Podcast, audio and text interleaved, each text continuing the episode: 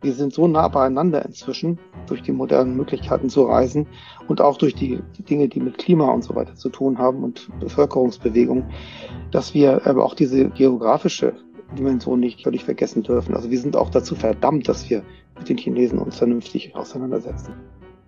Sagt Ole Döring. Cicero Gesellschaft, ein Podcast von Cicero, das Magazin für politische Kultur.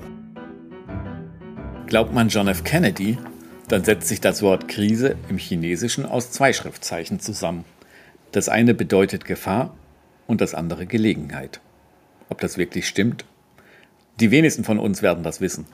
Wir müssen das Kennedy einfach mal abnehmen. Zumal China für die allermeisten von uns halt nur ein Klischee, zusammengesetzt aus Einparteiendiktatur, Hühnchen süß-sauer und einem nie enden wollenden Lächeln ist. Wenn aber Krise auch Gelegenheit bedeutet, dann ist es höchste Zeit, dass wir darüber reden. Mein heutiger Gast kennt sich mit China aus wie kaum ein zweiter. Der 1965 in Karlsruhe geborene Ole Döring ist Philosoph und Sinologe und lehrt zurzeit an der Universität von Changsha in der Provinz Hunan. An der Ruhr-Universität Bochum hat Döring zuvor zum Menschenbild in der bioethischen Diskussion in China geforscht und seine Habilitation hat er 2012 zu Fragen der deutsch-chinesischen Konfrontation auf den Problemfeldern von Medizin und Ethik geschrieben. Mein Name ist Ralf Hanselle, ich bin stellvertretender Chefredakteur bei Cicero und ich hatte das Glück, mit Döring via Internet-Zoom zu sprechen, was bei über 7000 Kilometer Entfernung leider nicht immer störungsfrei verlief. Das bitte ich schon jetzt zu entschuldigen. Herr Döring, für die europäische Kultur oder aus deutscher Perspektive scheint China seit jeher etwas unglaublich Fernes zu sein und trotz Marco Polo letztlich nicht zu erreichen. Ich musste in Vorbereitung unseres Gesprächs an eine Geschichte von Franz Kafka denken, wo Kafka schildert, wie ein Bote eine Nachricht zum chinesischen Kaiser bringen soll und dieser Kaiser ist aber letztlich im Inneren einer Stadt und somit eigentlich für den Boten überhaupt nicht zu erreichen. Und ich dachte, das ist ein bisschen ja die Art und Weise, wie wir von Europa aus auf China schauen. Was macht China eigentlich so unbegreiflich für europäische Rezipienten?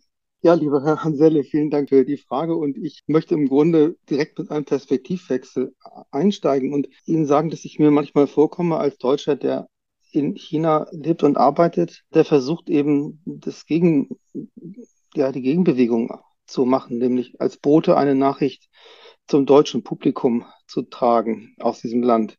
Und da geht es mir eigentlich so ähnlich, wie Kafka das beschreibt, äh, aus seiner Sicht. Und ja, China ist wirklich, wirklich weit weg. Das müssen wir einfach ehrlich zugeben. Äh, und wenn wir ehrlich sind, existiert es für die meisten Leute tatsächlich nur in der Fantasie. Und das gilt auch für Kafka oder auch Brecht und andere, die den Namen als Chiffre für eigene innere Reisen ins Unbekannte benutzen. Das hat uns allerdings stärker geprägt als die echte Auseinandersetzung mit dem Land es macht es uns noch schwerer, das Land zu begreifen. Bis vor ganz kurzer Zeit war es nur eine sehr kleine Zahl Europäer überhaupt möglich, wirklich selbst dorthin zu reisen und dort zu leben. Viel mehr Chinesen, verhältnismäßig gesehen, sind bei uns und sie machen es uns aber viel zu leicht, uns keine Mühe zu geben, sie näher kennenzulernen, hm. äh, weil sie einfach so unauffällig und angepasst bei uns leben. Und jetzt auf einmal äh, ist plötzlich eine globale Präsenz die mit, mit eigenem Charakter bei uns auftaucht. Und das schockiert natürlich manche. Ja, ein Realitätsschock. Dabei ist eigentlich an China gar nichts unbegreiflich. Jedenfalls nicht weniger unbegreiflich als die vielen anderen unbegreiflichen Dinge, mit denen wir uns jeden Tag arrangieren. Wir haben uns an irgendeine Art orientalisches Grundmotiv gewöhnt. Und das müssen wir nun verlernen. Und das fällt natürlich sehr schwer. Hm. Was wir über die Sprache und die Kultur und die Politik Chinas zu denken gewohnt sind, macht das eben auch nicht leichter. Allerdings müssen wir das natürlich ähm, als natürliche Hindernisse, was ich gerade genannt habe, müssen wir natürlich unterscheiden von den Folgen geplanter Fehlinformationen, mit denen wir uns außerdem noch auseinandersetzen müssen. Die legen sich sozusagen obendrauf. Hm. Damit machen Sie ja eigentlich schon ein sehr weites äh, Feld auf. Ich würde dieses dieses komplexe, diese komplexe Konstellation Europa, China, Deutschland, China vielleicht mal zunächst runterbrechen wollen auf ihre eigene Biografie. Ähm, Sie selbst sind ja Philosoph und Sinologe, haben, wenn ich es richtig gelesen habe, 2003 an der Uni Bochum über die Frage der medizinischen Ethik und die bioethische Diskussion in China promoviert und leben, das haben Sie gerade schon erwähnt, derzeit in der chinesischen Stadt Changsha. Was war denn Ihr erster Bezug zu China oder woher rührt Ihre persönliche Faszination? Ja, ja, das, das ist zwiegespalten. In meinem Lebensweg verbinden sich zwei Stränge, kann man wirklich sagen. Das eine ist das klassische sinologische Interesse an der Philosophie, die mich schon als Teenager gepackt hat. Und das hätte mir auch vollkommen genügt. Wie schon gesagt, ich, ich habe früher eigentlich nicht vom realen China, habe ich nicht viel erwartet in den 80er Jahren, als das losging. Aber ich musste früh als Wissenschaftler Geld verdienen. Und das ging überhaupt nicht mit der Philosophie. Da fiel eine Gelegenheit vom Himmel, die es mir möglich machte, ein, ein ganz neues wissenschaftliches Projekt zu entwickeln. Damals am Hamburger Institut für Asienkunde. Und das gibt es leider in der damaligen Form heute nicht mehr. Das brachte mich 1996 das erste Mal persönlich ins Land, nach China als Forscher, mitten in der heißen Phase umfassender Umbrüche. Besonders durch den Einzug des Internets damals und dann der Biotechnologien. Und seitdem bestand mein Leben fast nur aus Reisen im Rahmen von Forschungsprojekten und von Zeitverträgen sozusagen als eine Art Wanderer der Wissenschaft vom Brückenbauen, würde ich das mal bezeichnen. Die Faszination, nach der Sie fragen, hat sich im Laufe der Zeit verlagert.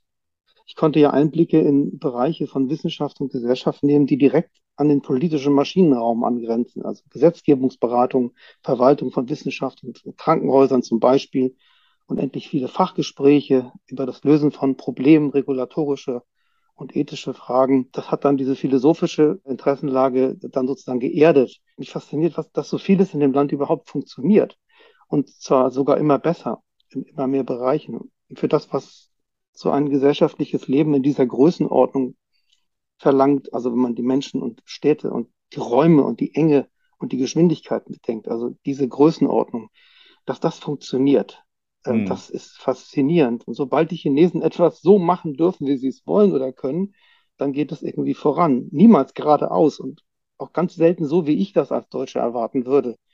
Das versuche ich weiterhin zu verstehen. Und von der Ebene der Sprache her versuche ich das zu verstehen. Über die klassische Philosophie versuche ich das zu verstehen, über Gesundheitsthemen und heute eben auch äh, über den Umgang mit künstlicher Intelligenz und anderen Hochtechnologien. Das sind so diese beiden Stränge. Hm. Wenn wir ähm, aktuell über deutsch-chinesische Beziehungen sprechen, dann gehen wir ja in der Regel so zurück bis in die 70er Jahre allenfalls, also bis zu dieser Entspannungspolitik von Willy Brandt und, und dann fortgesetzt von Schmidt. Was aber so auf der deutschen Agenda eigentlich gar nicht wirklich präsent ist, ist ja diese viel längere deutsch-chinesische Beziehung auch, die ja also so im 19. Jahrhundert und mit dem Kolonialismus ja auch zu einer ambivalenten Verbindung geführt hat. Warum ist eigentlich gerade in Deutschland diese Zeit des Kolonialismus überhaupt nicht mehr präsent in der kollektiven Erinnerungskultur? Oh je, ja, das ist natürlich wirklich eine spannende, sehr spannende Frage. Wenn Sie fragen, warum sie in der deutschen Erinnerungskultur nicht vorhanden ist, dann glaube ich, dass es eigentlich sowas wie eine gemeinsame Erinnerungskultur überhaupt noch gar nicht gibt und gegeben hat. Also wir, wir reden ja, wenn, wenn wir über, über, über Deutschland in China sprechen, reden wir über bestimmte Marken wie, wie Qingdao Bier oder so oder, oder das Bierfest, ja, oder hm. Nostalgien. Mhm. Das, das, das alles sind Dinge, die können das sind Wunsch nach Verbundenheit ausdrücken, aber eben auch nicht, nicht mehr. Mhm. Da, gibt es eigentlich gar keine Erinnerung im, im öffentlichen Bewusstsein. Es gibt sehr, sehr viele kleine Erinnerungen im privaten und gesellschaftlichen Zusammenhang. Aber im öffentlichen Bewusstsein würde ich eher von homöopathischen Dosen sprechen. Ich würde trotzdem das gerne nochmal, äh, bevor wir dann in die Gegenwart kommen oder nochmal kurz in diese Geschichte ja. der, der gemein, also oder die gemeinsame Geschichte in der Nachkriegszeit, will ich gerne noch fragen, wie ist denn das andersrum? Also wie erinnert man sich in China heute jetzt nicht nur an den deutschen Kolonialismus, sondern generell an den Kolonialismus, beispielsweise an den Boxeraufstand und inwieweit prägt das auch das, sagen wir mal, das kollektive Sicherheits- und Bedrohungsgefühl in China? Das ist eine Frage der Geschichtsschreibung auch ein bisschen und auch ein bisschen der Geschichtspolitik.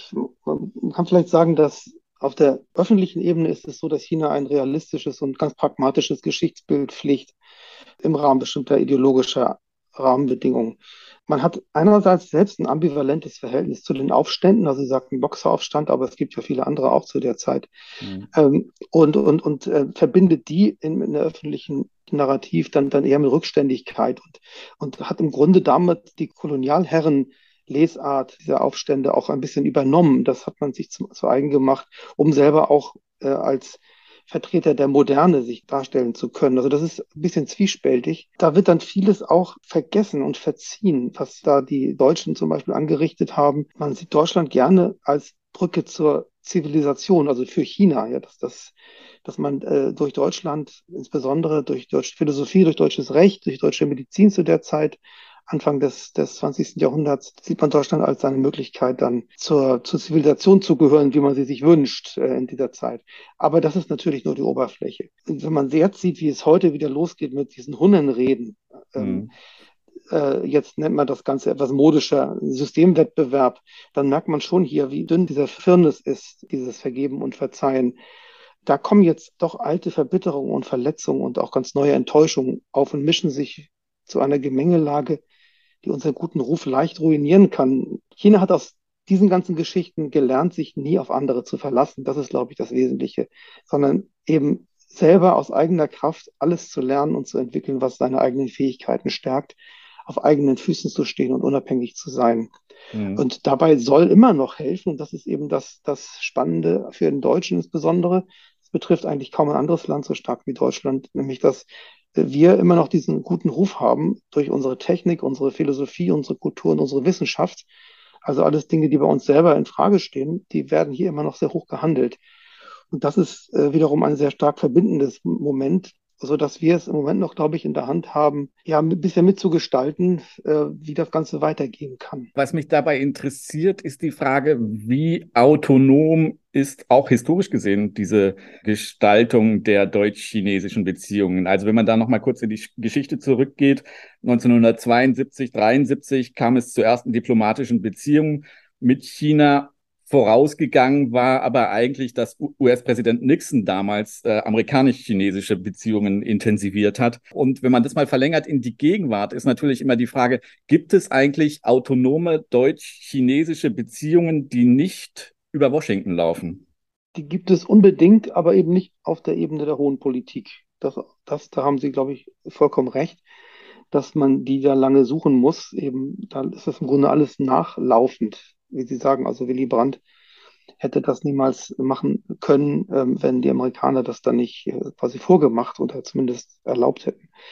Aber auf der Ebene der Wirtschaftsakteure und der zivilgesellschaftlichen im weitesten Sinne, also oder der informellen Akteure, da ist enorm viel direkter Austausch möglich. Und das ist ja eben auch ein großer Vorteil der letzten Jahrzehnte der chinesischen Modernisierung, dass die äh, da die Türen aufgemacht haben und nach einer sehr chaotischen, ungeregelten Anfangsphase ähm, jetzt in eine regulierte und ordentliche Entwicklungsdynamik eintreten wollen, äh, von der dann eben auch sehr stark die Wirtschaftsbeziehungen betroffen sind und deren Fahrwasser dann eben auch die ganzen, wie soll man sagen, Soft Skills und die ganzen weichen Themen bis hin zum, ich sag mal, Ökotourismus als ein Beispiel, äh, jetzt dazu führen könnten, wenn wir denn entsprechende Begleitmusik uns leisten würden seitens der Medien und auch der Politik, könnten mhm. dazu führen, dass wir ganz besonders privilegierte Möglichkeiten haben, mit China an eine gesunde Entwicklung zu kommen, die unabhängig ist von dem, was die ganz große Politik da für Interessen hat. Wir würden dabei gleichzeitig auch lernen, wie stark die perspektivische Allianz, ich sage ganz bewusst nicht die jetzt gegebene, sondern die Perspektive einer Allianz mit China für Deutschland und Europa wäre, jetzt nicht im Sinne des Blockdenkens, sondern im Gegenteil, im Sinne des Multilateralismus, der Stärkung der Nationalstaaten, aber auch eben der EU-China-Beziehung. Das würde enorm viel helfen. Nur dazu muss ganz viel von dem, was ich vorhin erwähnte, aus den Köpfen wieder raus. Mhm. Zum Beispiel, dass, dass China immer wieder in einer Sprache beschrieben wird, die uns zwangsläufig an Stalin und Honecker erinnert. Mhm. Das hat mit der Realität hier nicht das Geringste zu tun. Überhaupt mhm. nichts. Es hm. gibt genug Probleme hier, aber die haben alle damit nichts zu tun. Und wenn man auf der Ebene der realen Begegnungen, sei es in der Wirtschaft, oder sei es eben in der Begegnung der Menschen, zum Beispiel auch im Bildungsbereich, Schüleraustausch oder sowas. Wenn man das im großen Stil aufziehen könnte, dann hätten wir ein, ja, äh, eine Perspektive dafür, dass wir auch die ganzen anderen Dinge, die Sie angesprochen haben, äh, kulturelles Verstehen, kulturelles Miteinander, auch einen guten Streit, der vielleicht auch dann, dann real ist und nicht ein, ein reines Spiegelfechten, das könnten wir alles dann uns vorstellen. Mhm. Aber dazu braucht es eben vor allem erstmal diese Begegnung. Mhm. Ich finde das spannend, weil Sie immer wieder das Wort real äh, verwenden und Realismus oder sagen wir mal Pragmatismus ist ja etwas gewesen, was die Beziehungen mit China lange, lange geprägt haben, also von Beginn an eigentlich. Also wenn man jetzt an diese deutsche Entspannungspolitik denkt, da gab es immer diesen klassischen Satz, das galt mehr in Bezug auf die UdSSR, aber hatte sicherlich auch in, in Bezug auf China Bedeutung, dieses Wandel durch Annäherung. Also als Helmut Schmidt beispielsweise das erste Mal in Peking war, da hatte Mao gut 70 Millionen Menschen bereits auf dem Gewissen. Also die Frage von Menschenrechten oder Demokratie, die spielte eigentlich historisch eine untergeordnete Rolle. Momentan hat man das Gefühl, diese ganzen Themen stehen wieder sehr im Zentrum. Ist uns da ein bisschen was an Pragmatismus abhanden gekommen? Das sind jetzt verschiedene Dinge auf einmal. Also einmal dieses Motiv Wandel durch Annäherung. Mhm. Das, das war zumindest was China betrifft, war dieser Slogan immer eine Selbsttäuschung. Also das war von Anfang an nie zu erwarten und auch nicht zu sehen in irgendeiner Weise, dass China einen solchen Weg einschlagen würde oder wollte oder auch könnte. Das war, da waren vielleicht manche noch ein bisschen angeheitert von dem sogenannten Ende der Geschichte, die das sich so vorgestellt hatten. Also China wollte, würde immer nur seinen eigenen Weg gehen. Und diese Kontinuität, die kann man auch erkennen und sie wird auch von der politischen Führung immer wieder ausdrücklich so betont. Also das ist das eine. Wandel durch Annäherung ist etwas gewesen, das auf dieser Ebene der Übernahme sozusagen eines bestimmten Modells, ja, das ist vollkommen unrealistisch und auch unhistorisch wäre und dazu auch noch total vermessen. Weil mhm. an was sollen sie sich denn annähern durch den Wandel? Etwa an das, das äh, zynische, menschenrechtsverachtende Geschäftsmodell, das heute immer noch weltweit dafür sorgt, dass, dass ungeheure Ungerechtigkeiten und Verstöße gegen die Menschenrechte überall passieren. Also das ist ja nicht das, was die Chinesen erfunden haben. Die haben natürlich ihre eigene Agenda und ihre eigene Geschichte an Menschenrechtsverletzungen zu verantworten. Aber äh, sich deswegen zu orientieren an anderen, die es vielleicht noch schlimmer oder zumindest nicht besser gemacht haben, das sieht hier kein Mensch ein. Äh, warum sollen die das machen? Das ist doch vielleicht viel überzeugender. Man guckt, dass man daraus was lernt, aus diesen, diesen Fehlern, sag ich mal neutral, und versucht ein Modell zu entwickeln, das das in Zukunft ausschließt oder zumindest minimiert und äh, besser ver ver vermeiden kann. Jemand wie Helmut Schmidt zum Beispiel, der auch immer wieder kritisiert worden ist dafür, dass er äh, vielleicht so etwas wie Kulturrelativismus äh, da vorangetragen hat. Äh, das habe ich übrigens auch eine Weile selbst äh, so, so gedacht, dass, dass man das so sehen muss bei ihm. Hm. Wenn er sagt, wir müssen die Chinesen eben, wir können die Chinesen nicht nach unseren Maßstäben messen, dann sehe ich das heute eher so, dass, dass das keine ethische Aussage ist, sondern eine politische Aussage, eine Aufforderung zur, zur Zurückhaltung und eine Aufforderung zur realistischen Selbsteinschätzung. Hm. Weil Schmidt war eben kein Prediger, der hat eben versucht zu sehen, wie kann man tatsächlich mit kleinen realen Schritten Fortschritt schaffen und eben nicht irgendwelche Nebelkerzen im politischen Raum anzünden. Sie erwähnten gerade das Wort Prediger.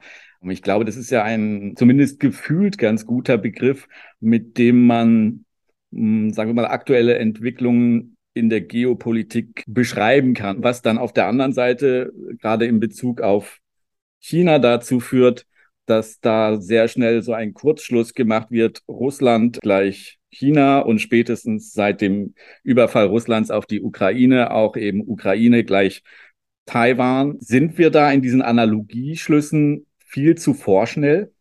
Ja, ich, ich glaube, man kann auch nicht mal sagen vorschnell. Das ist einfach blanker propagandistischer Unsinn. Also das ist einfach von A bis Z falsch.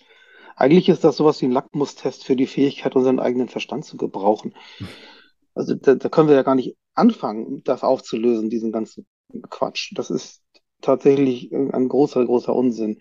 Also na, natürlich kann man äh, Ukraine nicht mit Taiwan vergleichen. Das Verhältnis Russlands zur Ukraine überhaupt gar nicht mit dem zwischen äh, der VR China und, und Taiwan. Das ist in gar keiner Weise irgendwie abzubilden und können das gerne noch im Detail vertiefen, warum das so ist. Aber Äh, eigentlich sollte das schon völkerrechtlich vollkommen klar sein, dass, dass sich die Dinge nicht verbinden lassen. Das Einzige, äh, wodurch das überhaupt in eine Perspektive geraten kann, ist, wenn man bestimmte Interessen damit verfolgt, wie ich eben schon sagte, Nebelkerzen anzuzünden, um dann in dem Nebel etwas äh, auszurichten, was man äh, nicht dem klaren, ähm, dem, dem klaren Verstand und dem klaren Blick zumuten will. Also zu schummeln, sag ich mal mhm. vorsichtig. Wenn wir immer nur mit Werten äh, hantieren, dann, dann, dann wird immer nur behauptet und darauf wird auf irgendwas bestanden und gezankt und jeder geht dann seinen Weg und macht sich seine Wagenburg.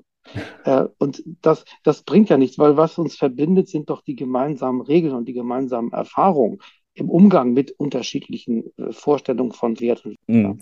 Ich glaube ja auch, dass das Wort Werte auch in diesem Kontext oder gerade in diesem Kontext sehr oft den Nebelkerzen zuzuschlagen ist, von denen Sie anfangs sprachen. Dennoch, wenn man sich die Rhetorik eines Joe Biden beispielsweise eigentlich seit Beginn seiner Amtszeit oder seitdem er seine außenpolitischen Richtlinien formuliert hat, anhört oder auch das, ich hatte jüngst ein Interview mit Francis Fukuyama, da hat man schon immer so das Gefühl, diese Nebelkerzen werden immer häufiger geworfen und diese Gleichschaltung Russland, China scheint da schon fast gewollt zu sein, sodass man doch ein bisschen auch Angst bekommen muss, oder? Ja, das ist zumindest verständlich, dass man Angst bekommt. Das hilft uns aber auch nicht weiter. Also wir, wir müssen ja eine Strategie entwickeln. Wir müssen ja gucken, wo kommt das her? Und die Angst, die man vielleicht wirklich als Deutscher und als Europäer haben kann, ist äh, angesichts der Tiefe, in der wir uns eingegraben haben, in diesen Abhängigkeiten und auch in der Abhängigkeit vom Narrativ. Äh, wir haben ja gar keine Alternativen, die überhaupt im, im, öffentlichen Raum diskutiert werden. Wir sind ja im Grunde nur dabei, uns äh, bestenfalls dagegen zu wehren dass eine bestimmte Verengung auf konzeptuelle Optionen, also zum Beispiel Verständigungspolitik gibt es ja gar nicht mehr. Das wäre so eine konzeptuelle Option, dass wir die, die Verengung auf, auf dieses eine Narrativ, das können wir noch nicht mal mehr ja, diskutieren. Warum ist denn das so? Also es verbietet mir auch keiner, es mit Ihnen darüber zu sprechen und, und das mhm. so zu sagen. Mhm. Und wir hoffen ja, dass es auch andere äh, hören und vielleicht auch darüber mit, mitdiskutieren. Aber warum kann das nicht auf der Ebene eines gesellschaftlichen Minimalkonsenses stattfinden? Warum müssen wir den wiederherstellen? Das ist eine Frage, die uns vielleicht tatsächlich Angst machen soll. Zumindest können wir uns ein bisschen schämen dafür, was wir in den letzten Jahrzehnten gemacht haben. Aus dem Stand, den wir, Schlagworte wieder Brandt oder Schmidt, auf der Ebene der internationalen Diplomatie äh, mal erreicht hatten. Da waren wir doch sehr, sehr viel weiter. Und das ist das, was ich dann eher damit verbinde, wenn ich vor irgendwas Angst habe, dann ist es unsere eigene Unmündigkeit und unsere eigene Unfähigkeit, mit den Realitäten so umzugehen, dass wir uns nicht nur nicht schaden, sondern vielleicht sogar eine gute Zukunft ermöglichen. Mhm. Reden wir vielleicht mal nicht nur über die eigene Unmündigkeit, sondern vielleicht auch über die fremde Unmündigkeit, beziehungsweise während wir sprechen, läuft in Peking gerade der Kongress der Kommunistischen Partei.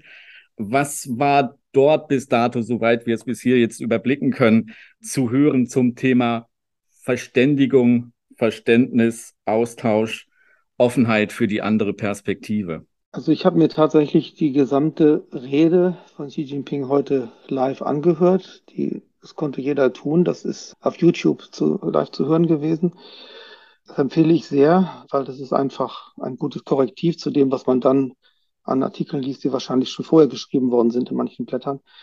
Also das war aus meiner Sicht eine sehr unaufgeregte, klare Botschaft der Kontinuität, die sich vor allem nach innen gerichtet hat. Also es, ist, es war eben der Parteitag, auf dem es darum ging, äh, zu konsolidieren äh, und zu bestätigen, dass der Kurs der letzten Jahre, dass der äh, im Prinzip in Ordnung war und dass der entsprechend weiter als lernender Kurs weiterentwickelt werden soll. Das war sozusagen das Mandat, das sich China abgeholt hat oder jetzt abholt. Das ist ja noch nicht vorbei, hat er gerade angefangen.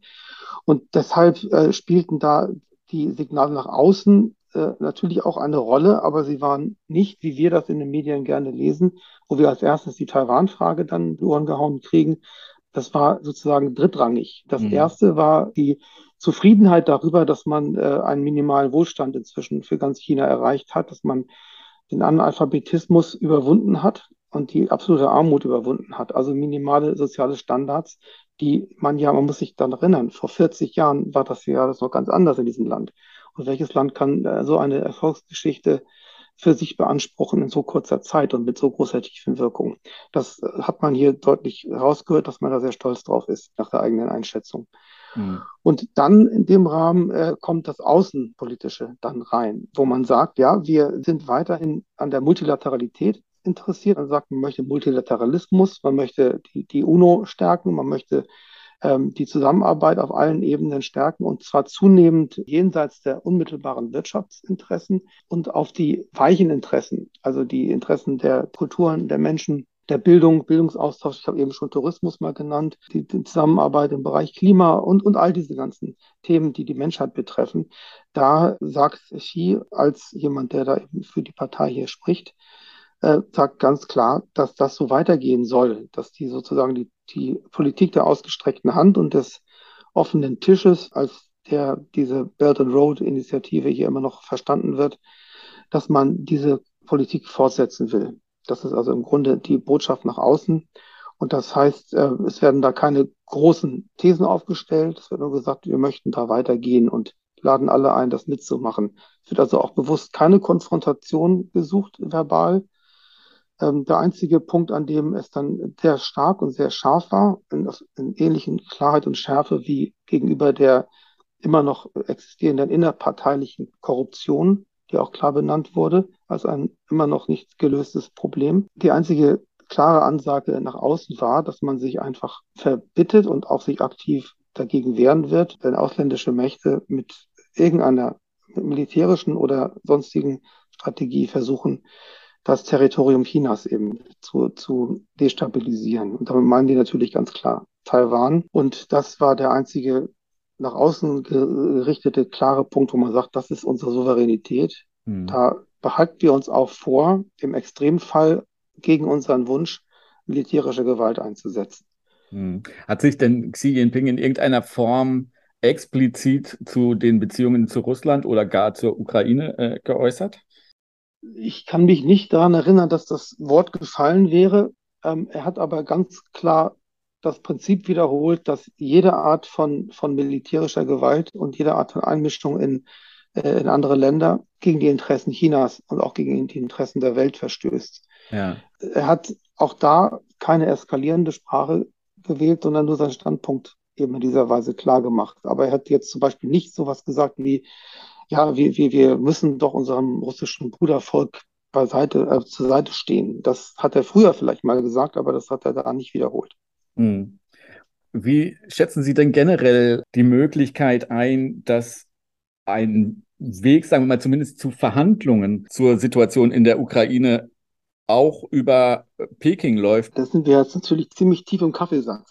also, also das, das eine ist, China da nichts von sich aus aktiv vorantreiben wird in irgendeiner aggressiven Weise, das äh, erkennbar nicht gewollt wird von den anderen starken Mächten. Also solange die Amerikaner das aktiv hintertreiben und auch solange Europa da dann nicht sagt, ja, wir, wir vertrauen China, dass es diese Friedensmission auch wirklich will, wenn, wenn es sie dann, dann an, annimmt. Äh, solange das also nicht äh, auf der Ebene der gleichrangigen Partnerschaft passiert, wie das klassischerweise bei solchen Missionen dann ist, äh, wird Peking alles andere tun, als sich aufdrängen. Das ist das eine. Das andere ist, was aber viel, viel spannender ist, ist jetzt, welche Rolle die Türkei jetzt auch mithilfe Pekings jetzt da äh, vielleicht einnehmen kann. Ich bin da zwar auch sehr, sehr skeptisch, was die, die Nachhaltigkeit des türkischen Engagements äh, angeht in der, ja, im, im Ukraine- und Russland-Konflikt.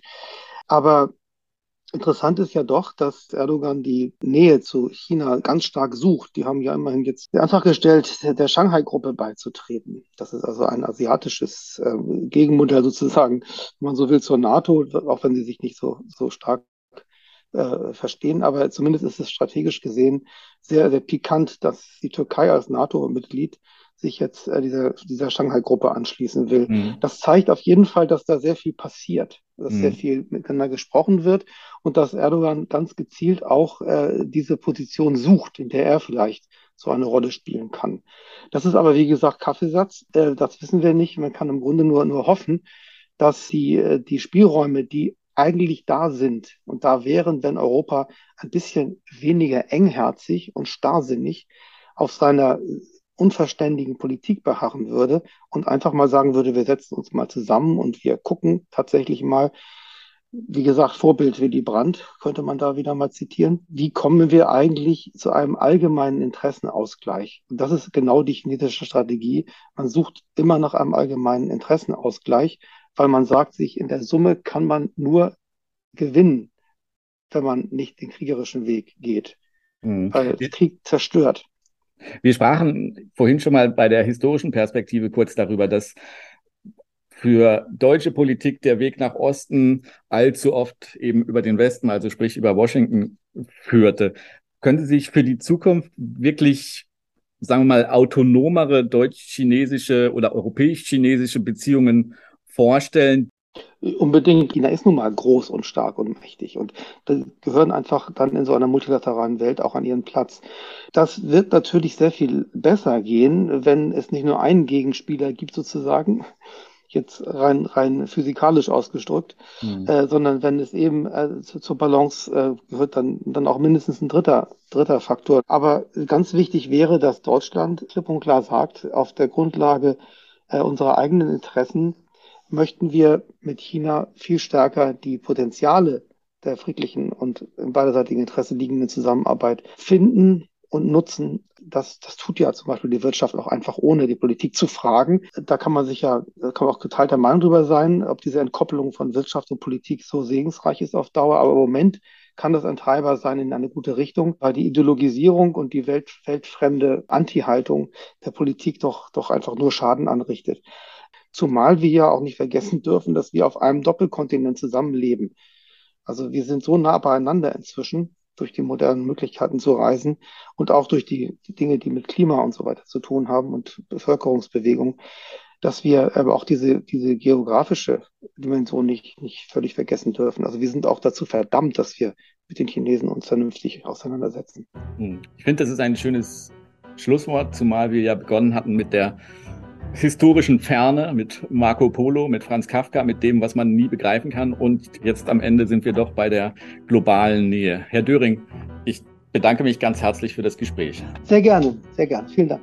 Mir bleibt noch nachzutragen, darauf hinzuweisen, dass es diesen Podcast nachzuhören gibt, entweder auf cicero.de oder überall dort, wo es Podcasts gibt.